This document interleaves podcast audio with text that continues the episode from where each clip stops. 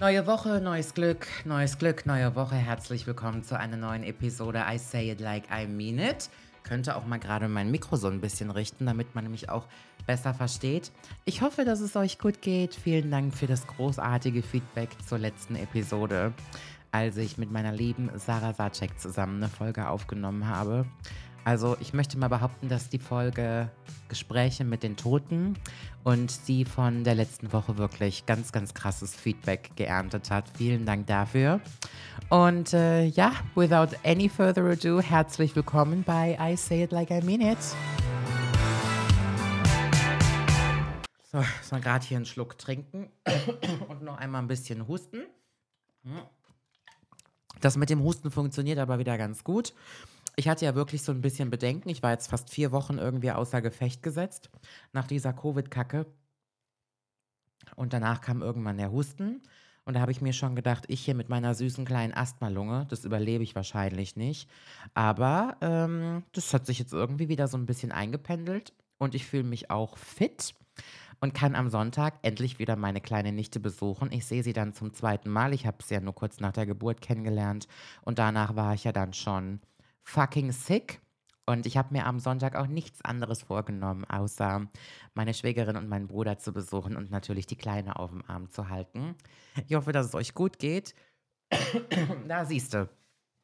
So früh gefreut. Ich hoffe, dass es euch gut geht. Ich bin heute aus München wiedergekommen. Ich hatte gestern Abend meine Show in München, Intimate Hours, und es war ganz doll herzbewegend und wir hatten auch einen prominenten Überraschungsgast. Der liebe Mark Terenzi ist nämlich da gewesen und hat die letzten paar Worte an das Publikum gerichtet. Oh, das muss ich alles rausschneiden nachher. Nee, mach ich vielleicht nicht. Mit dem Husten müsst ihr klarkommen. Für alle, die in München waren und sich gefragt haben, wie es dazu gekommen ist, ähm, ja, den Marc hat meine liebe Freundin ähm, Verena Kehrt mitgebracht. Die habe ich zu der Show eingeladen. Sie wohnt ja in München und er war ihre Begleitung. Und wir haben uns vor der Show dann kurz getroffen und auch in der Pause so ein bisschen erzählt. Und er hat mir ganz viele Komplimente gemacht für die Qualität und den Umfang der Show und hat dann gefragt, ob er vielleicht zum Abschluss als heterosexueller Mann in seinen besten Jahren Mitte 40 ein paar Worte ans Publikum richten soll mehr oder weniger noch so ein bisschen an die Männer und das hat er dann auch gemacht in seinem sehr charmanten, charakteristischen Denglisch und das war der Abschluss der Show und ja, darüber habe ich mich sehr gefreut und freue mich dann, wenn es im November weitergeht in Stuttgart, glaube ich. Ja, in Stuttgart wird es weitergehen und Intimate Hours, das ist, das nimmt ganz andere Farben an, wie ich es wirklich gedacht habe. Das ist eine ganz, ganz besondere Show. Ich hoffe nicht nur für mich, sondern auch für die Zuschauer da bekomme ich Feedback, da bekomme ich ganz lange E-Mails zugeschrieben, ähm, in denen mir Leute sagen, dass ich sie wirklich im Herz berührt habe und das macht mit mir was. Und ich liege dann auch wirklich nochmal so zwei, drei Tage im Bett und denke über die Fragen nach und über die Menschen, die da gewesen sind. Und ähm, mit mir macht es was. Also ich bin ganz doll dankbar, dass ich das machen kann und freue mich auf die nächsten Shows. Es ist irgendwie gerade auch so ein bisschen schade, dass die Tour so kurz ist. Wir haben ja nur elf Auftritte und davon sind jetzt schon vier rum. Aber ich möchte das trotzdem genießen und danach beginnt dann so die richtige Vorweihnachtszeit, weil die letzte Show am 10. Dezember ist. Und ja, bis dahin inhaliere ich euch und freue mich. Es gibt übrigens nur noch Karten in Dresden und natürlich in Wien. Das heißt, wer noch kommen möchte, muss jetzt ein bisschen Fahrt auf sich nehmen. Es sei denn, ihr kommt dort aus der Nähe, aber alles andere ist ausverkauft. Und das macht mich ganz doll stolz, dass jetzt gerade in der Zeit, wo auch die ähm, Entertainment, die Eventbranche wirklich darunter leidet, dass kaum Tickets verkauft werden, ich behaupten kann, dass diese schnuckelige kleine Tour ausverkauft ist. Also das macht mich äh, ganz, ganz stolz. So, noch eine Runde Husten. Ich bin, ähm, ich bestreite diese Tour im Moment ja mit der Deutschen Bahn. Ähm, ich bin normalerweise ja immer, hatte ich einen Fahrer bei den großen Touren, das ist vom Budget jetzt nicht mehr drin, ähm, weil die Tour wirklich nur sehr klein ist. Es gibt keine Special Effects, keine 100 Mitarbeiter, Catering, irgendein LKW. Intimate Hours ist ganz, ganz putzig und deswegen muss ich jetzt ähm, ja, mich mit dem Zug fortbewegen. Also nach Dresden und nach Wien fliege ich dann, weil das mit dem Zug viel zu lange wäre. Und ich reise ja auch immer an dem Tag an, wo die Show ist, was sowieso immer ein bisschen riskant ist. Ähm, und bei so Strecken wie Wien oder Dresden, wo ich sechs, sieben Stunden mit dem Zug unterwegs wäre, da würde ich wahrscheinlich tausend Tode sterben und glauben, dass ich nicht ankomme. Ich bin normalerweise ja immer sehr oft inlands geflogen und habe dafür auch ordentlich immer Scheiße geerntet, weil ja, das natürlich Kacke ist. Fliegen ist allgemein blöd. Wer das jetzt immer noch nicht begriffen hat, der wohnt woanders.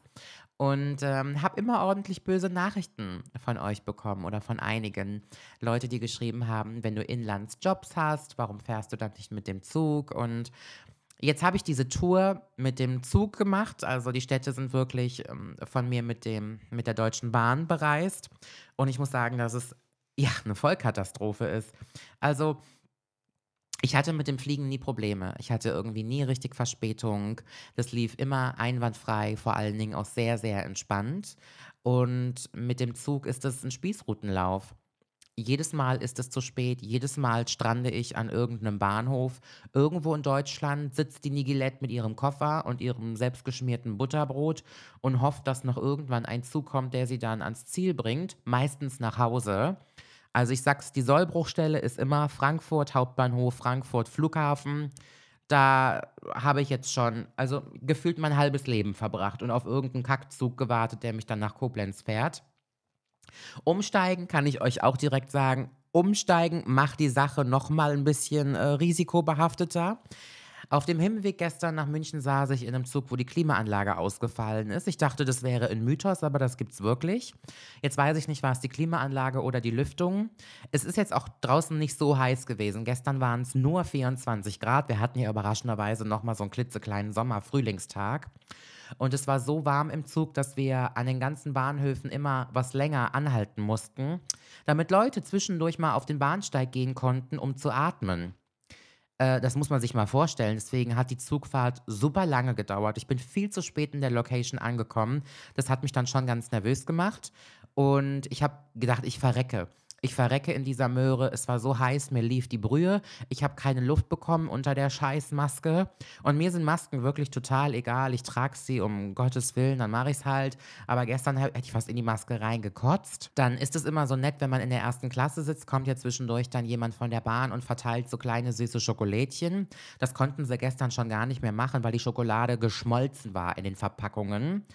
Und das war ein richtiger Höllentrip. Ich bin dann in der Location in München angekommen im Werk 7 und ich war fick und fertig. Ich war so, ich war viel zu spät. Ich sah aus, wie als wenn der Traktor über mich drüber gebrettert wäre und zwar vor wie rückwärts.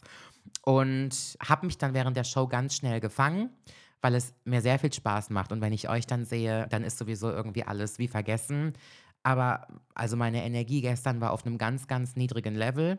Und es ist einfach so, dass mein, mein, meine Motivation bei der Tour aufgrund dieser Hin- und Herreiserei mit der äh, Drecks-Deutschen Bahn einfach ein Wunderpunkt ist. Also an alle Kritiker, die immer gesagt haben, warum fährst du nicht mit der Deutschen Bahn?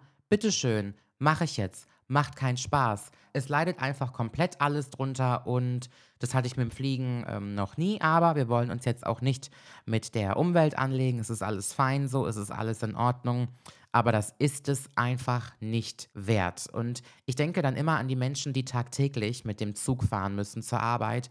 Ich würde mir einen neuen Job suchen. Also entweder würde ich umziehen oder ich würde mir einen neuen Job suchen, weil das raubt dir ja so unfassbar viel Lebensqualität. Das ist ja, das ist ja die Hölle. Also wer das freiwillig mitmacht, die, die Motivation würde ich gern mal wissen.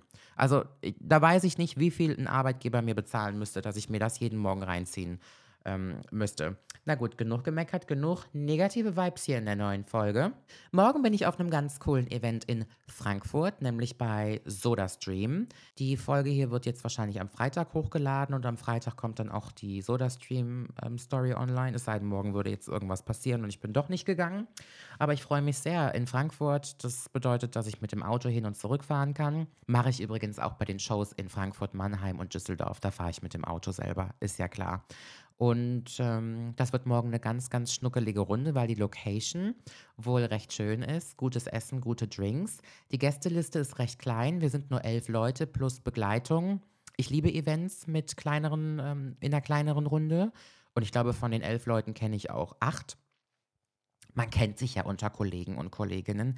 Das macht die, so die, die Sache natürlich noch ähm, umso schöner und das wird ganz, ganz toll werden. Ich bin dieses Jahr sehr sparsam mit Events, nicht nur, weil Events, Events meistens so September bis November stattfinden. Das sind so die drei starken Eventmonate im Jahr Und letztes Jahr habe ich so vielen Events zugesagt, dass, ja, wir wissen ja alle, ich bin im Dezember ja kollabiert und lag auf der Intensivstation für eine Nacht, weil ich so dermaßen überarbeitet war. Und das mache ich dieses Jahr nicht. Ich bin gerade auf Tour und zwischendrin habe ich ja auch noch genug zu tun. Und ich möchte mich mit den Events so ein bisschen zurückhalten, auch wenn das immer total nett und schön ist weil es immer nette Menschen sind, tolles Essen und ganz cool und man connectet sich ja auch so ein bisschen und kann sich mal austauschen. Aber ich werde das in diesem Jahr in einem ganz engen, minimalen Rahmen halten. Also nur wenn ich glaube, dass ich da wirklich hingehen möchte. Und natürlich gibt es ja auch Events, für die ich gebucht werde. Das heißt, manchmal gibt es Events, für die ich bezahlt werde. Und dann, ja, ist das am Ende auch noch immer eine Frage des Budgets, wo wir zu meinem ähm, Thema kommen, was mir so ein bisschen, äh, wie soll ich sagen, sauer aufstößt oder so auf der Schulter liegt. Und es geht um Opportunisten. Ich habe so ein bisschen drüber nachgedacht und worüber ich heute reden könnte. Und in den letzten Tagen ist mir etwas aufgefallen, dass ich doch in den letzten Jahren, wo ich so in der Entertainment-Branche bin, sehr viele Menschen kennengelernt habe, die jegliche Möglichkeit ergreifen, um ihren Vorteil daraus zu ziehen. Jetzt muss ich dazu sagen, es gibt Menschen, die sind geschäftstüchtig und das gehört auch dazu. Also wenn du irgendwie dein Business machen möchtest, wenn du über Wasser dich halten möchtest, wenn du vor allen Dingen auch Geld verdienen möchtest, dann glaube ich, muss man schon so ein gewisses Adlerauge entwickeln und schauen, wo kann ich jetzt Business machen und wo nicht. Während ich mit Intimate Hours auf Tour bin, reden wir eigentlich in jeder Stadt über ein Thema, das nennt sich Werte. Und Werte sind immer so, wie ich so schön sage, deine Packungsbeilage, wie du funktionierst. Also Werte da kann man sich ja auch so Listen im Internet ausdrucken. Ich glaube, ich habe das schon mal in der Folge erzählt. Und dann kannst du mal gucken, welche Werte zu dir passen. Aber nur weil du glaubst, dass Werte zu dir passen, heißt es auch nicht, nach, dass, dass du nach den Werten lebst. Und Werte helfen einem auch, das Rückgrat zu stärken und Prinzipien zu entwickeln. Und wenn du dann auch noch ähm, stark genug bist, kannst du diese Prinzipien einhalten. Ich gebe euch mal ein Beispiel, was in meiner Branche, in dieser, äh, in dieser Promi-Welt ganz präsent ist. Also wahrscheinlich auch noch in anderen Branchen, aber das ist jetzt bei mir so der Fall, dass Menschen sich mit Menschen zusammentun, dessen Werte und Prinzipien sie eigentlich nicht unterstützen und nachvollziehen, aber glauben, sie könnten einen geschäftlichen Vorteil daraus ziehen. Und damit werde ich im Moment sehr, sehr oft konfrontiert. Habe Menschen in meinem Leben, Kollegen und Kolleginnen, mit denen ich mich auch privat sehr gut verstehe, die aber nicht davor zurückschrecken, mit Menschen zusammenzuarbeiten, die sie eigentlich nicht leiden können, zum Beispiel, weil sie mir das erzählt haben. Aber sie glauben, dass das eine Chance beruflich ist. Und bis zu einem gewissen Grad bin ich auch bei allem mit dabei. Man muss gucken, dass man seinen Kühlschrank voll bekommt. Aber ich, manche Leute verlieren da so ein bisschen das Prinzip. Ich bin dieses Jahr ähm, eingeladen worden für eine, wie sage ich das jetzt, für eine Preisverleihung für einen Comedy-Preis. Ähm, ich weiß gar nicht, ob ich nominiert bin oder was gewonnen hätte. Ich bin auf jeden Fall eingeladen gewesen und ich hätte dort auch was auf der Bühne machen müssen. Und ich habe dem Ganzen dankend abgelehnt. Wobei die Publicity für mich meine Karriere ganz toll gewesen wäre, weil das Ganze in, in deutschen äh, Free TV gezeigt worden wäre und es sind auch ganz ähm, renommierte Menschen dort eingeladen, die auch daran teilgenommen hätten. Aber es sind auch Menschen aus der Comedy-Szene dabei gewesen, mit denen ich mich nicht identifizieren kann die in ihrer Agenda eine Zeit verzeichnen, die ich nicht unterstütze, die ähm, für bestimmte Dinge verdächtigt wurden, die ich ganz, ganz furchtbar und ganz schlimm finde. Und ich habe dann diese Einladung, diese Einladung abgelehnt und habe gesagt, ich möchte nicht daran teilnehmen. Es ist mir egal, was ich bezahlt bekomme. Es ist mir egal, wie viel ähm, Publicity mir das geben würde, wie viel Reichweite. Das, sind, das entspricht nicht meinen Werten, das entspricht nicht meinen Prinzipien. Unter anderem gehört zu meinen Werten, die ich sehr genau kenne die sich über viele Jahre entwickelt haben und Werte, die ich auch wirklich lebe, gehört zum Beispiel der soziale Umgang. Ich bin ein sehr sozialer Mensch. Ich brauche Menschen um mich herum, ansonsten kann ich nicht überleben. Soziale Kontakte sind mir unfassbar wichtig und ich versuche, und das gelingt mir nicht immer, die Menschen, zu denen ich Kontakt pflege, intensiven, dass ich denen auch, ja, eine solide Freundin bin. Selbst wenn wir jetzt nicht von Menschen sprechen, die ich privat kenne oder mit denen ich befreundet bin, es gibt Leute, die haben sich einfach mit Themen befleckt, die ich nicht gut finde und ich möchte mir mit denen kein Podium teilen. Ich möchte mit denen nicht auf einer Bühne stehen, geschweige denn irgendein Foto machen, grinsend und dann in irgendeiner Fernsehzeitung Arm in Arm mit denen abgedruckt sein. Nicht für meine Karriere, nicht fürs Geld. Und das hat was mit meinen Werten zu tun.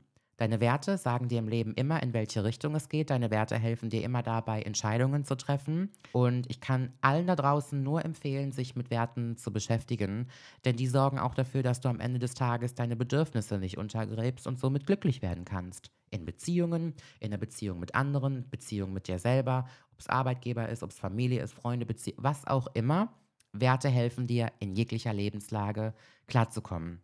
Ich habe einfach viele Menschen um mich herum. Nee, das stimmt auch nicht. Ich habe nicht viele Menschen um mich herum, aber ich entdecke das immer wieder, dass es Leute gibt, die anscheinend keine Werte haben oder sich über deren Werte nicht bewusst sind, sich damit nicht befasst haben und einfach jegliche Chance ergreifen, um irgendwie ja, sich einen Vorteil zu verschaffen, um ein bisschen berühmter zu werden oder noch mehr Geld zu verdienen und neben der Geschäftstüchtigkeit fällt mir das immer wieder auf und das finde ich einfach ganz, ganz traurig, weil ich mich sehr schwer tue mit Menschen, die keine Werte kennen und keine Werte vertreten. Ich glaube auch nicht, dass das passt. Ich glaube, Menschen, die bestimmte, ein bestimmtes Rückgrat haben und ähm, Prinzipien haben, nicht mit Leuten klarkommen, die das nicht tun. Auf keinen Fall. Auf gar keinen Fall. Also und ich merke das im Moment einfach sehr und ich schrecke davor total zurück. Und ich glaube, dass das auch mitunter eines der Gründe ist, warum viele Menschen im Showbiz keine Freunde im Showbiz finden. Das zeigt mir natürlich aber dann auch immer wieder, um jetzt mal das Spiegelbild zu reflektieren, wie glücklich ich bin, dass ich ganz viele Freundinnen habe, die ich schon seit 10 oder 20 Jahren kenne, die mit diesem Business überhaupt nichts zu tun haben, auf die ich immer zurückgreifen kann, weil das wirklich bodenständige Menschen sind, die mir den Rücken stärken und denen ich auch herzlich gerne den Rücken stärken kann. Und es macht mich manchmal einfach rasend, das macht mich manchmal einfach wütend und triggert mich total, wenn ich dann sehe, dass Leute dass Leute einfach so mit doppelter Zunge reden. Und ach, ich frage mich, wo das hinführen soll. Ja, den Bach runter. Gut, haben wir mal über Opportunisten gesprochen. Sich immer einen Vorteil zu verschaffen. Wei, wei. Und dann in die Kamera grinsen. Das sind mir die Liebsten. Aber ich bin ja eine ehrliche Maus und ich bin ja auch geradeaus. Ich schmier denen das dann auch aufs Brot, ne? Also wenn ich dann mit einer Person gut klarkomme oder ich bin schon ansatzweise mit dem oder ihr befreundet, beim nächsten Treffen sage ich demjenigen das dann auch. Ne? Dann frage ich, was sollte das? Was war das denn? Was hast denn da geplant? Was ist denn da los? Manchen Leuten muss man das auch, glaube ich, erstmal so ein bisschen bewusst machen. Mhm. Und dann kommen die ins Rattern. Ich habe gedacht für die heutige Folge, also das war jetzt erstmal die Moralpredigt. Moral und Ethik haben wir abgedeckt für die Folge. Ich habe gedacht, wir ähm, könnten ja mal ins Dirty Donnerstag Postfach gucken. Gestern bei der Show in München hat ein Mädel aus dem Publikum eine Frage gestellt. Das fand ich ganz spannend. Sie hat gesagt, Moment, ich muss gucken. Sie ist sehr glücklich in der Beziehung mit ihrem Freund, aber sie hängt ihm zu sehr auf der Pelle. Sie hat das Gefühl, sie hat kein eigenes Leben und sie macht ihr gesamtes Glück von ihrem Freund abhängig. Und dann hat sie mich jetzt gefragt, was ich davon allgemein halte und ob ich ihr Tipps mit auf den Weg geben könnte, ja, wie sie sich ein eigenes Leben verschafft. Und ich fand die Frage sehr spannend und ich konnte das gar nicht so ausführlich beantworten, wie ich es gern getan hätte. Ähm, über manche Fragen muss man vielleicht auch mal ein paar Stunden nachdenken und die Zeit habe ich bei der Show nicht, weil ich wirklich nicht weiß, was für Fragen auf mich zukommen. Das ist ja die Kunst bei der Sache. Und ähm, jetzt habe ich dann nochmal drüber nachgedacht, während ich dann heute mein halbes Leben im Zug verbracht habe. Und ich habe ihr natürlich mitgegeben, dass ich es nicht nur attraktiv finde, wenn beide Beteiligten ihr eigenes Leben haben, sondern ich finde das auch sehr, sehr wichtig. Es gibt so drei Säulen, die meiner Meinung nach sehr wichtig sind, bevor man sich in eine Beziehung stürzt. Das ist einmal, dass ich meine Grenzen festmachen kann, bei mir selber und bei meinem Gegenüber. Dann die Fähigkeit für Kommunikation, das halte ich sehr wichtig, dass ich in der Lage bin, über meine Bedürfnisse und die des anderen zu sprechen. Und die dritte Säule, die ich sehr wichtig finde, ist, hab ein Leben. Menschen müssen ein Leben haben und das ist wirklich eine Message, die ich den Frauen mitgeben möchte, vor allen Dingen. Sorg immer dafür, dass der Mann an deiner Seite dein Leben nicht in drei blaue Säcke packen kann, wenn es hart auf hart kommt. Das ist natürlich, das ist natürlich so eine Anekdote, das, ähm, damit ist einfach gemeint, dass das sollte mal der Tag kommen, wo es mit, diesem, mit dieser Person nicht mehr funktioniert, dass du nicht dastehst und glaubst, ähm, alles, alles, was du jemals hattest, ist weg, weil ich habe mal davor gestanden. Ich hatte mal eine Trennung, danach hatte ich keine Wohnung mehr, ich hatte kein Auto mehr, ich hatte nicht mal mehr einen Job, weil das hat mir auch der Mann besorgt. Dieser Mensch ist mein komplettes Leben gewesen. Ich hatte für mich selber irgendwie gar nichts mehr. Zu meiner Verteidigung möchte ich aber auch sagen, dass ich super jung war und Nicht nur, dass ich mir das alleine wieder aufbauen musste, sondern ich wusste gar nicht, wie es geht. Weil ich jung war, weil ich viele Jahre mit ihm zusammen gewesen bin, er war deutlich älter und ich nie gelernt habe, wie das jetzt funktioniert, dass ich mir ein eigenes Leben aufbaue. Ich halte das für sehr wichtig, dass man sein eigenes Leben hat. Und es gäbe für mich zum Beispiel nichts Unattraktiveres, als wenn ich einen Mann kennenlerne und der mir am Rockzipfel hängt die ganze Zeit, weil er selber, ja, weil er keinen Plan von irgendwas hat. Ich finde das einfach wichtig, dass jemand seine Freunde hat, seine Hobbys hat, dass man viele Dinge auch getrennt voneinander macht. Und ich weiß, es gibt Paare, die machen von morgens bis abends immer alles zusammen und die sagen auch, das funktioniert wunderbar für sie. Ich meine, es wäre jetzt wahrscheinlich auch sehr anmaßend zu behaupten, dass das nicht so funktioniert, aber ich traue dem Braten einfach nicht. Ich finde es auch so ein bisschen, ja, ich finde das nicht so richtig normal für einen erwachsenen Menschen. Das ist einfach, das spricht, das spricht alles gegen Autonomie und der Mensch ist ja zu 90 Prozent autonom und ich halte das auch für super, super wichtig. Aber das ist wahrscheinlich nur mein Geschmack, dass ich sage, ich liebe Männer, die ihr eigenes Leben haben, ihren Job haben, ihr Leben toll finden, ihre Freunde, ihre Familie, ihre Arbeit toll finden, weil das für mich am Ende des Tages die Ergänzung wäre. Und wenn ich mir jetzt vorstelle, dass dieses tolle Mädel, was mir die Frage aus dem Publikum gestellt hat, das zum Beispiel nicht hat und alles Glück, was sie verspürt, nur von diesem Mann abhängig macht, das setzt diesen Menschen ja auch enorm unter Druck. Zu wissen, das Glück meiner Partnerin hängt jetzt von mir ab. Das heißt, ich muss jetzt irgendwie auch Leistungen bringen. Ich muss gucken, dass es ihr immer gut geht. Aber eigentlich muss ich ja gucken, dass es mir gut geht, weil sonst geht es ihr ja nicht gut. Das ist ja auch nervig. Jetzt stand natürlich die Frage im Raum, aber wie organisiere ich mir denn eigenes Leben? Und so lächerlich das ja auch klingt, ich glaube, dass es ganz viele Menschen da draußen gibt, die irgendwie, was der Sinn ihres Lebens ist. Jetzt ist aber die Frage, was ist der Sinn des Lebens auch Auslegungssache und Geschmackssache und eine absolute Frage der Interpretation. Wenn man mich zum Beispiel fragt, was der Sinn meines Lebens ist, dann würde ich als Antwort geben Inspiration. Ich möchte inspirieren in diesem Leben auf jegliche Art und Weise. Das kann alles sein. Ich kann Leute inspirieren, wie man sich ein schönes Make-up macht. Ich kann Leute inspirieren, wie man sich was Leckeres zu essen kocht, wie man sich selbstständig macht, wie man sich selber mit sich selber gut klarkommt. Vielleicht habe ich ja auch noch ein paar Ratschläge für Beziehungen, aber wie man das Rad jetzt ähm, dreht, ich möchte Menschen inspirieren. Inspiration bedeutet für mich, dass ich in die Welt eines anderen eintauchen kann und wenn mich dieser Mensch inspiriert, kann er in meine Welt eintauchen.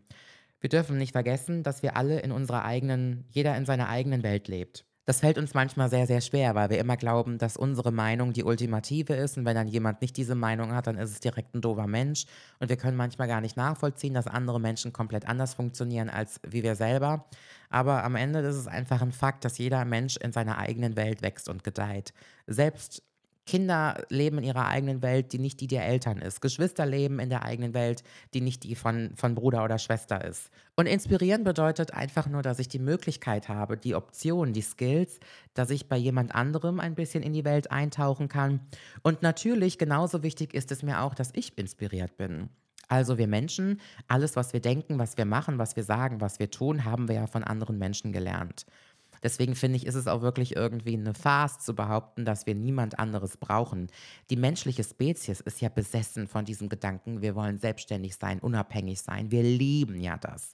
Ich glaube auch, dass der Mensch zu 90 Prozent autonom ist, aber 10 Prozent brauchen wir einfach andere Leute und diese 10 Prozent können eine Menge sein. Ich meine, wenn du jetzt nicht gerade irgendwie alleine im Dschungel lebst, zusammen mit Tigern und Affen, dann wirst du höchstwahrscheinlich auf andere Menschen angewiesen sein. Spätestens, wenn du ein Dach über dem Kopf möchtest, wenn du dir was zu essen kaufen möchtest oder wenn du krank bist und die Hilfe von einem Arzt aufsuchst, brauchst du andere Menschen. Also wir müssen uns da nichts vormachen. Eines unserer stärksten Grundbedürfnisse ist es einfach, sozialen Umgang zu haben. Ich glaube, das haben wir alle während zwei Jahre Pandemie auch ganz deutlich gemerkt. Und herauszufinden, was der Sinn des Lebens ist, das dauert auch immer so ein bisschen. Also ich hätte jetzt wahrscheinlich vor ein paar Jahren dir noch nicht sagen können, dass es sich bei mir in meinem Leben um Inspiration dreht.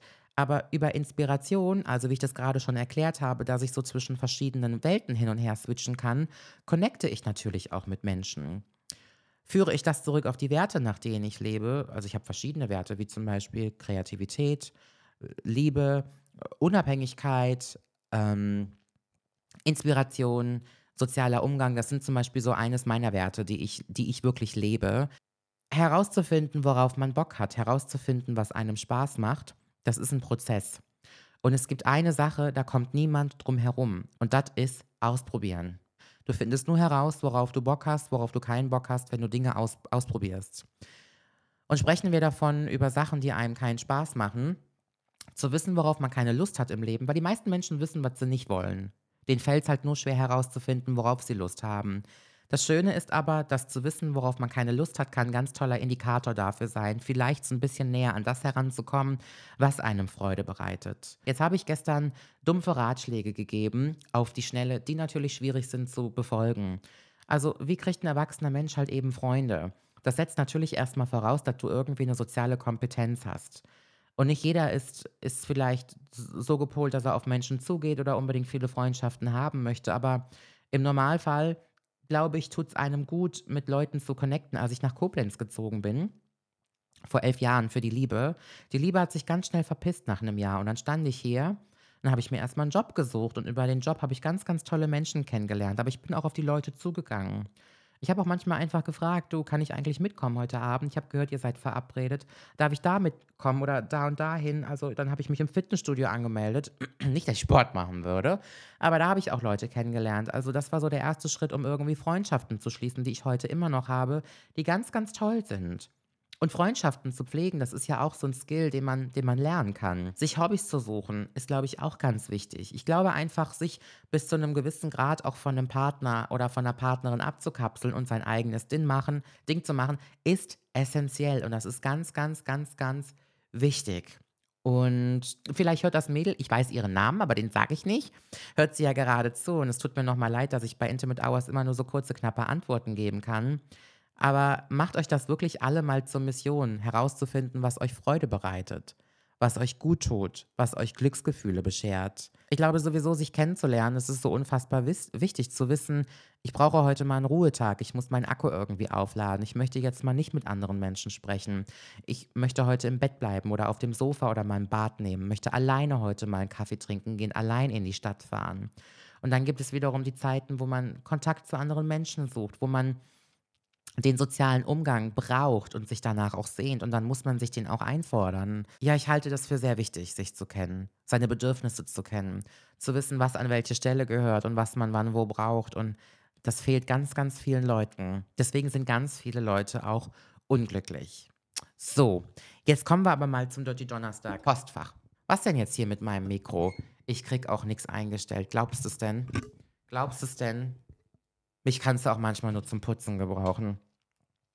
Ich gucke ja sehr selten in das ähm, Dirty Donnerstag Postfach, eigentlich immer nur donnerstags. Deswegen dauern die Aufnahmen manchmal zwei, drei Stunden, weil ich dann spontan. Oh, das ist aber wieder richtig packevoll, das Postfach. Wenn ich jetzt klug mit Technik wäre, würde ich mir einfach ungelesene Nachrichten ähm, nur. Oh, doch, hat funktioniert. Genie. Ich sollte Informatik studieren. Okay, ich mache jetzt einfach mal random, zufällig hier eine Frage auf. Hier ist eine Frage. Ich bin 19 Jahre alt und eine Sugar Babe. Ich frage mich manchmal, ob irgendwas mit mir nicht stimmt, dass ich so etwas mache. Aber es macht mir Spaß. Was hältst du davon? Für alle Zuhörer, die nicht wissen, was ein Sugar Babe ist, ein Sugar Babe ist meistens ein junges, dynamisches, attraktives Mädchen, die einen weitaus älteren Mann an ihrer Seite hat. Muss aber nicht sein, dass der viel älter ist aber er finanziert sie und als Gegenleistung gibt es dann romantische Kuschelstunden inklusive Geschlechtsverkehr. Ähm, der Unterschied zu einer klassischen Prostituierten ist relativ gering. Man muss aber dazu sagen, dass das manchmal beziehungsähnliche Züge annimmt. Meistens hat ein Sugar Babe ein, zwei, maximal drei Sugar Daddies und ja, die sehen sich wirklich regelmäßig und machen auch Freizeitaktivitäten. Aber er ist stets drum bemüht, ihr ein schönes Leben zu bescheren. Also, wo fangen wir da jetzt mal an? Und wir lassen jetzt mal Moral, also die gesellschaftliche Vorstellung von dem, was richtig und was falsch ist, außen vor. Grundsätzlich glaube ich, dass nichts verkehrt sein kann, was einem nicht gut tut. Nee, Grund, ich bin auch mit, mit also Formulierung ist jetzt hier nicht meine Stärke. Ich glaube nicht, dass wenn einem etwas Nee, ich krieg's nicht auf die Reihe. Solange dir etwas nicht wehtut oder anderen wehtut, solange dir etwas gut tut, kann es nicht verkehrt sein. Wow, Nigelette, der Satz sitzt. Eloquenz 10 von 10. Man muss halt auch immer so ein bisschen aufpassen. Ich kann mir schon vorstellen, dass gerade, nein, ich fange mal anders an. Prostituierte haben eine ganz besondere Gabe, ein Talent, ein Skill nämlich dass sie aufgrund ihrer beruflichen Situation die emotionalen Aspekte von ihren körperlichen abkapseln können. Der meiste Grund, warum Freundschaft plus nicht funktioniert, ist, bei einer Freundschaft hat es immer irgendwas mit Emotionen zu tun und mit Gefühl. Und dann zu sagen, wir schlafen aber nur miteinander und gucken zwischendurch noch mal ein bisschen Netflix oder gehen ins Kino. Aber wenn der eine dann ähm, doch einen Partner oder Partnerin hat, dann stört es uns nicht. Das geht ja meistens immer in die Hose, weil doch irgendwo Gefühle eine Rolle spielen. Dann gibt es zum Beispiel wiederum die andere Frage, Nicolette, findest du es verwerflich, wenn ich im Monat mit 100 Frauen oder mit 100 Männern schlafe? Dann sage ich immer, solange dir das gut tut und solange niemand verletzt wird, kann es ja nichts Schlechtes sein. Aber sind wir mal ehrlich, wenn du ständig mit anderen Menschen schläfst und das wirklich wie so ein Sport betreibst, dann bleibt dir ja nichts anderes übrig, damit du am Ende nicht verletzt bist, das so dissoziierst. Bedeutet, dass ich meine Gefühle von meinem restlichen Körper abkapsel. Das passiert irgendwann dann automatisch. Und Prostituierte machen das natürlich beruflich, das müssen sie, weil ansonsten könnten sie den Job nicht unbeschadet da ähm, durchführen. Es ist halt irgendwann tricky, seine Emotionen wieder mit dem Körper zu verbinden. Das ist so. Menschen, die äh, rumgeludert haben und das wirklich über Jahre betrieben haben und dann irgendwann sagen, oh, ich bin jetzt aber verliebt und ich stürze mich jetzt in eine richtige Beziehung, am besten noch monogam. Das ist eine harte Aufgabe für viele Leute und das braucht manchmal auch ein paar Versuche und die müssen da auch erst wieder mit warm werden, zu sagen, oh, meine Gefühle sind dann doch irgendwie mit dem Körper verknüpft, das geht ja dann doch irgendwie alles einher und ähm, das ist jetzt ein Tatbestand, mit dem ich mich arrangieren muss. Wenn du ein Sugar Babe bist und lässt dir dein Leben finanzieren. Dann sei bitte zumindest so klug und sorg dafür, dass es auch irgendwas für die Zukunft bringt. Lass dir von mir aus das Studium finanzieren, deine Ausbildung, irgendeine Weiterbildung. Ruh dich darauf nicht aus, denn das kannst du nicht ewig machen. So ein Sugar Daddy ist von heute auf morgen schon mal sehr, sehr schnell weg. Und dann hast du entweder die Wahl, dass du jetzt auf eigenen Füßen stehst oder du suchst dir den nächsten Sugar Daddy. Das kannst du aber nicht Ewigkeiten durchziehen. Das ist etwas, das tut der Seele auf Dauer nicht gut. Und ich finde, außerdem wäre es nochmal wichtig zu betonen, dass man sich damit nicht in Gefahr bringt. Ich hatte mal eine Bekannte, die war aber auch schon Mitte 20, die hat sich auch über bestimmte Internetportale halt eben einen älteren Herrn gesucht, der ihr das Leben finanziert hat. Und der ist allerdings in Kreisen involviert gewesen, ähm, die schon, ja, die so Anbahnungen hatten von, ähm, ich will das jetzt auch gar nicht so vertiefen. Er hat in Kreisen verkehrt. Es war ein Mann, von denen man sich wahrscheinlich meistens distanziert, mit denen man früher hätte nicht spielen dürfen. Also seid da bitte immer ganz vorsichtig. Ich glaube, dass ich nicht in der Position bin, darüber zu urteilen. Ich denke mir halt immer, wenn du 19 bist, dann bist du ja ein junges Mädchen. Dann bist du ganz zerbrechlich. Mit 19 ist man einfach fucking zerbrechlich. Da ist ja noch nichts ausgebildet. Da ist der Körper noch nicht auf dem, auf dem Höchststand, die Seele ja schon mal gar nicht. Man kennt sich selber ja noch nicht mal. Man weiß ja noch nicht mal, wo oben und unten ist. Man weiß noch nicht mal, was einem gut tut und was einem nicht gut tut. Und so ein Verhältnis zu haben, ähm, wo Körperlichkeiten eine Dienstleistung darstellen, ich glaube, das kann ganz, ganz viel mit so einer jungen Seele machen. Aber die Oma Nicolette hat jetzt gesprochen und sagt zu einer 19-Jährigen, die es wahrscheinlich sowieso durchzieht, mach deine Erfahrung und vielleicht ähm, können wir ja in 15 Jahren nochmal drüber sprechen. so, dann öffne ich jetzt einfach mal die nächste Frage. Hey Nicolette, der Ex meiner besten Freundin und ich sind verknallt ineinander. Es wirkt ernst und passt gut. Kann das eine Zukunft haben? Wann, wie sage ich es ihr? Ich muss die Frage nochmal lesen. Ich habe es mal wieder nicht verstanden. Der Ex meiner besten Freundin und ich sind verknallt. Aha, okay. Es wirkt ernst und passt gut. Kann das eine Zukunft haben? Nun, lasst uns doch mal wieder über Werte reden. Werte würden dir wahrscheinlich in dieser Situation jetzt auch sagen, was du zu tun hast oder vielleicht auch, was du nicht zu tun hast. Ich glaube, dass man nicht an den Ex von einer Freundin, vor allen Dingen, wenn man die sehr gerne hat, wenn man in die verliebt, ach, in die verliebt ist, wenn man Gefühle für die hat und meistens hat man für seine Freundinnen ja auch Gefühle, dass man da an den Ex rangeht. Ähm, ich finde das ein ganz schwieriges Thema, aber ich kann euch aus eigener Erfahrung sagen, dass mir das auch schon mal passiert ist. Zu sagen, das ist mir passiert, ist ja eigentlich nur gerade eine Ausformulierung von, ich streife mal die Verantwortung von mir ab, weil das ist nicht einfach so passiert, das war eine bewusste Entscheidung und dafür muss ich Verantwortung übernehmen. Ich würde das nie wieder so machen. Ich würde das nie wieder machen. Und heute kann ich dir sagen, es gibt doch so viele tolle, schöne Männer da draußen. Warum muss es ausgerechnet der Ex von der Freundin sein? Ich meine, am Ende des Tages gibt es ja wirklich nur gebrochene Herzen. Es gibt ja nur Knatsch. Und meiner, mein, meiner Erfahrung nach, Freundinnen waren irgendwie immer da, die bleiben auch, die Männer sind gekommen und gegangen. Und stell dir mal vor, du machst es jetzt mit diesem Ex-Freund oder du tust dich mit ihm zusammen, dann verlierst du wahrscheinlich deine Freundin und wenn der Typ dann irgendwann nicht mehr da ist, da hast du zwei Leute auf einmal verloren. Und dann hast du dabei auch noch deine Freundin verloren, die dir ganz bestimmt immer eine gute Freundin gewesen ist. Ich würde mich davon distanzieren. Ich würde das nicht nochmal machen. Auf gar keinen Fall. Never ever. Ähm, Hände, Zunge, alles dran verbrannt und ich kann das nicht befürworten. Ja. Ja, ich würde das auch gar nicht mehr so weit kommen lassen. Auf keinen Fall. Mm -mm. Mm Wenn meine Freundin sich von ihrem Partner trennen würde und er würde mich irgendwie kontaktieren über irgendeine Plattform oder WhatsApp oder so, ich würde das direkt abblocken. Ich würde gar nicht mit dem quatschen. Okay, nächste Frage. Haben wir noch ein bisschen Zeit? Wir haben Zeit, Kinder. Wir haben Zeit. Trinke ich noch einen Schluck? Komm, ich trinke noch einen Schluck. Ist ja nicht auszuhalten mit meinem trockenen Schlund. Mm. Quatschen wir über Ex-Freunde. Ich habe hier auf meinem Schreibtisch ein Foto. Das müsste drei, vier Jahre alt sein.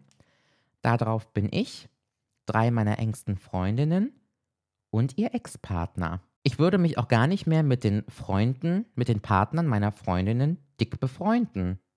-mm. Weil wir haben gerade so ein bisschen das Thema, also ich in meinem Umfeld, dass zwei Menschen sich getrennt haben. In der Zeit sind aber auch Freundschaften mit dem Mann entstanden. Und wenn dann so Feste sind, so, ich weiß nicht, für bestimmte Veranstaltungen, dann läuft man sich wieder über den Weg, weil der eine noch den anderen eingeladen hat. Und das kann man ja auch alles ganz erwachsen und souverän lösen. Und das ist ja auch eigentlich alles. Aber nein, ich mache das nicht. Also komm, wir lassen das Thema auch bleiben. Ich, ich quatsch mich hier im Kopf und Kragen und ich kriege sowieso, ich habe Wortfindungsstörungen. Nee, nee. Wenn meine Freundin mir ihren Freund vorstellt, auf jedem Geburtstag, auf jeder Veranstaltung kann ich mich gerne mit dem unterhalten.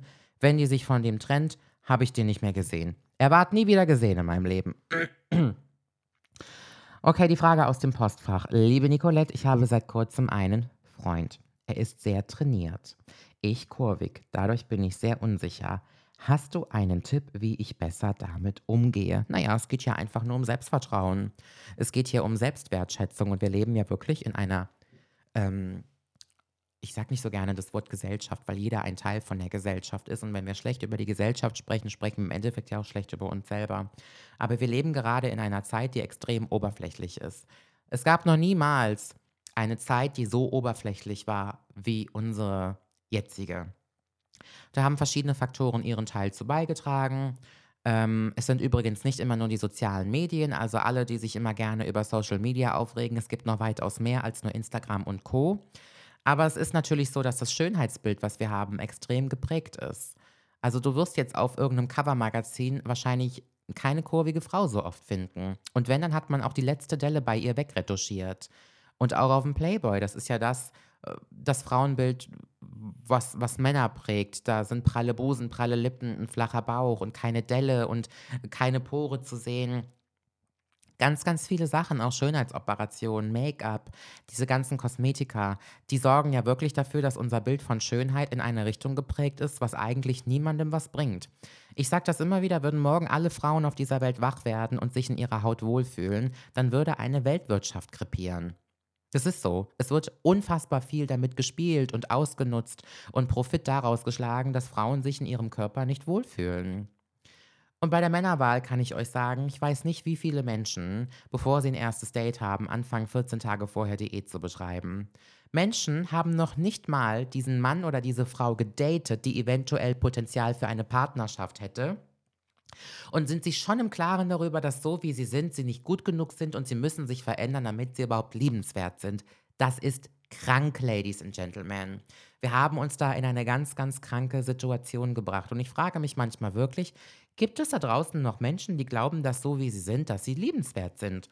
Und jetzt reden wir mal nicht nur über Äußerlichkeiten, reden wir auch mal über was anderes. Es gibt ganz viele Eigenschaften, die Menschen haben, dass sie glauben, so wie ich jetzt bin, so könnte mich niemals einer lieben. Dafür muss ich mich erstmal auf links krempeln. Das ist Blödsinn. Blödsinn. Und ich frage mich auch immer, was dieses, ich habe ich hab Angst, mich vor jemandem auszuziehen. Was glaubt ihr denn, was Menschen glauben, wie ihr nackt aussieht? Also, wenn ich eine Frau oder einen Mann sehe mit Klamotten, dann kann ich mir ziemlich genau vorstellen, wie dieser Mensch nackt aussieht. Das ist jetzt keine Überraschung. Und wenn sich jemand für dich entschieden hat, also ihr seid in einer Beziehung, das hat ja ein erwachsener Mensch bewusst getan, dann würde, dann hat er das auch, dann hat er sich auch bewusst für deinen Körper entschieden. Und da muss, da muss nicht mehr oder weniger sein. Man ist nicht immer zu, zu viel, man ist nicht immer zu wenig, man ist nicht immer zu groß, zu klein, zu dick, zu dünn, zu schlau, zu was auch immer. Man ist einfach manchmal auch gut so, wie man ist. Und auch wenn der Satz für viele ganz schwer vorzustellen klingt, es gibt Menschen, die mögen dich, die lieben dich so, wie du bist. Wow! Wow, ich weiß, das haut einen von den Socken dass man so liebenswert ist, wie man ist. Ich finde das unglaublich, dass die Mehrheit der Leute daran total zweifelt. Und wenn dein Partner sich für diesen sportlichen Weg entschieden hat, ich meine, ich weiß natürlich, woher das kommt. Ich kenne auch sportliche Männer. Ich meine, guck mal bei Bumble und bei Tinder, da siehst du ja schon an Profilausformulierungen, wie beschränkt viele Leute sind.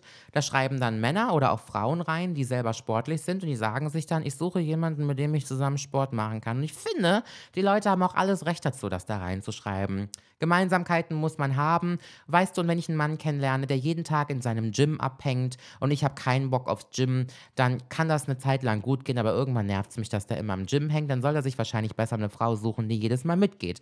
Ansonsten, wenn du keinen Bock darauf hast, bleibst du zu Hause, darfst aber auch nicht heulen. Aber ich bin feste davon überzeugt, dass Menschen, die sich füreinander entscheiden, sich auch wirklich so lieben, wie sie sind. Wir leben halt in einer Zeit, in der wir Menschen nicht bedingungslos lieben. Wir lieben Menschen, wir gehen mit Menschen Beziehungen ein und predigen immer, ach, ich liebe dich, aber am besten wäre es noch, du bist irgendwann so, wie ich dich gerne hätte. Wir objektivieren Leute, das ist nicht normal. Ich liebe meinen Partner, aber wenn er zwischendurch die Zahnpastatube zudrehen würde und den Klodeckel runter machen würde und die Dreckswäsche nicht überall liegen lassen würde, dann wäre es noch mehr Liebe. Ja, ich liebe meine Frau, wenn sie zwischendurch nicht so zickig wäre und wenn sie besser kochen könnte und vielleicht auch noch den Schwanz tiefer in den Mund nimmt. Dann würde ich sie noch mehr lieben. Wir sind pausenlos damit beschäftigt, Menschen zu objektivieren. Und ich sage euch mal was. Ich habe mir eine Challenge gesetzt. Ich habe mich, ich habe mich selber einer Mutprobe ausgesetzt. Ich habe mir vorgenommen, dass die nächste Beziehung, die ich eingehe, ob das jetzt morgen ist oder erst in fünf Jahren, ich habe mir feste vorgenommen, dass ich mit aller Kraft versuchen möchte, diesen Menschen nicht zu verändern. Ich möchte einmal in meinem Leben eine Beziehung eingehen, wo ich nicht versuche, den Menschen verändern zu wollen, sondern so zu lieben, wie er ist. Und das geht noch weit, weit, weit aus über Körperlichkeiten hinaus. Körperlichkeiten sind gar nichts. Zero Information. Und das ist ein richtiges Selbstexperiment, wenn man sich das, wenn man sich dem aussetzt, weil das tut kaum einer. In den meisten Beziehungen gibt es eine Überschrift jeden Tag. Und die lautet, wer gewinnt und wer verliert. Und wie kriege ich meinen Partner, meine Partnerin heute wieder so gebogen, bis der Mensch so ist, wie ich es gerne hätte. Und ich kann es den Leuten noch nicht mal verübeln, weil wir haben es ja so beigebracht bekommen. Du bist als Kind ja immer nur dann lieb, wenn du das tust, was deine Eltern sagen. Ansonsten bist du ja kein liebes Kind. Der Inbegriff von einem lieben Kind ist ja eins, was den Eltern gehorcht. Und wenn du das und das machst, bist du liebenswert. Und wenn du frech bist und wenn du böse bist, dann haben wir dich nicht mehr lieb, dann bist du nicht liebenswert. Also fast alle Kinder lernen das ja von der Pike auf, dass um liebenswert zu sein, müssen wir uns das erst verdienen. Dann müssen wir erstmal überangepasst sein. Dann müssen wir in den Kram des anderen reinpassen. Und das ist total schade, weil darunter leidet ja die eigene Wertschätzung, das Selbstwertgefühl, der, die eigene Haltung, die Beziehung zu einem selber. Und das ist was, was wir alle ganz, ganz, ganz dringend wieder lernen müssen, gerade in Sachen Beziehungen. Weil ich glaube, dass es nichts Schwierigeres gibt, als eine Beziehung mit jemandem zu führen, der ein großes Problem mit sich hat oder an sich selber zweifelt, weil du dann am Ende auch an der Liebe zweifelst und an der Beziehung zu dem anderen Menschen. Und das macht keinen Spaß. Also ich kann meine Hand dafür nicht ins Feuer legen, weil ich kenne dich ja nicht und ich kenne ja auch ihn nicht, aber ich kann dir nur sagen, ich bin überzeugt davon, dass er sich bewusst auf dich eingelassen hat. Und wenn er ein sportlicher Mann sein möchte und du bist eine kurvige Frau, dann ist das bestimmt etwas, was er ganz toll findet, was er sexy findet, was er wertschätzt. Und wenn du ihn dann auch noch mit seiner Sportlichkeit ganz toll findest, dann haben sich da zwei Menschen gefunden, wo es funktionieren soll. Am Ende des Tages habt ihr alle die Wahl. Ihr habt immer die Wahl zu gehen. Ich würde meinem Partner immer die Wahl lassen zu gehen. Wenn er meint, ich bin nicht gut genug, ich bin nicht schön genug oder ich passe einfach nicht zu ihm, er hat jeden Tag die Wahl zu gehen. Aber ich will das offen und ehrlich kommuniziert haben. Du kannst gehen. Ich rede nicht von Fremdgehen, ich rede nicht von Streit, von Krach, ich rede nicht von irgendwelchen toxischen Verhaltensmustern innerhalb der Beziehung. Ich möchte, dass wenn der Mensch glaubt, dass ich nicht mehr in seinen Kram passe, dass er geht. Aber ich werde mir nicht mehr den Schuh in diesem Leben anziehen und glauben, ich war nicht gut genug. Never again. Das habe ich so oft gemacht. Ich mache das nicht mehr. Jeder kann gehen. Wenn du ihm zu dick bist, zu kurvig bist, zu unsportlich bist, zu unattraktiv bist, er kann gehen. Genauso wie du gehen kannst, wenn er dir auf die Eier geht. Und das ist alles, was du tun kannst. Das ist alles, worauf wir uns verlassen sollten und Vertrauen drin haben sollten. Zu wissen, wenn jemand geht, dann bleibe ich trotzdem bei mir und ziehe mir nicht den Schuh an, dass es mein Problem ist. Und das ist das, das größte Schutzschild, was, was ich mir selber in der Beziehung umschnallen kann. Dass ich niemanden zwinge, mit mir Zeit zu verbringen. Aber ich werde keinen Gedanken mehr daran verschwenden, dass ich irgendwas tun muss, um liebenswert zu sein. Ich habe das so lange gemacht. Ich habe das so viele Jahre gemacht. Ich habe pausenlos versucht, ein anderer Mensch zu sein. Ich habe pausenlos Angst gehabt, dass irgendwann auffliegen könnte, wer ich wirklich bin. Dass die Maskerade fällt. Ich wollte noch schöner sein, noch weiblicher sein. Ich wollte noch besser im Bett sein. Ich wollte noch klüger sein. Ich wollte noch erfolgreicher sein. Ich wollte noch schöner sein. Ich wollte noch vorzeigbarer sein. Die Liste war so lang in meinem Leben, was ich alles aufbringen wollte, um irgendeinem Mann zu gefallen und mittlerweile habe ich den Stand, ich finde mich wirklich so toll, weil ich denke, ich habe so viel geschafft und ich weiß so viel und ich bin so klug und alles, was ich mir in den Kopf setze, setze ich um. Also wenn jetzt immer noch jemand käme und würde sagen, die passt mir nicht in den Kram oder die ist mir zu viel oder zu wenig, dann muss, ah ja, muss derjenige sich wirklich verpissen. Also da gibt es doch so tolle, schöne Frauen da draußen, so viele andere Optionen. Der soll sich bloß nicht noch weiter mit mir beschäftigen. Da habe ich keinen Bock drauf. Ich denke, das war hoffentlich ein motivierendes Schlusswort für die heutige Folge. Und wir haben jetzt gerade bei mir 21.32 Uhr. Oh, Schlafenszeit für mich. Ich gehe im Moment immer so gerne gegen 9 Uhr ins Bett und schlafe dann auch 12 Stunden. Ist voll mein Ding. Voll mein Ding, voll mein Ding. Guck auf meinen goldenen Ring blicken. Niemand braucht hinter mir zu stehen. Ich will nur kurz mein Ding machen und gehen. Auf nimmer Wiedersehen. Und mit diesem Rap verabschiede ich mich. Bis nächste Woche. Tschüssi! Eure Nigiletti.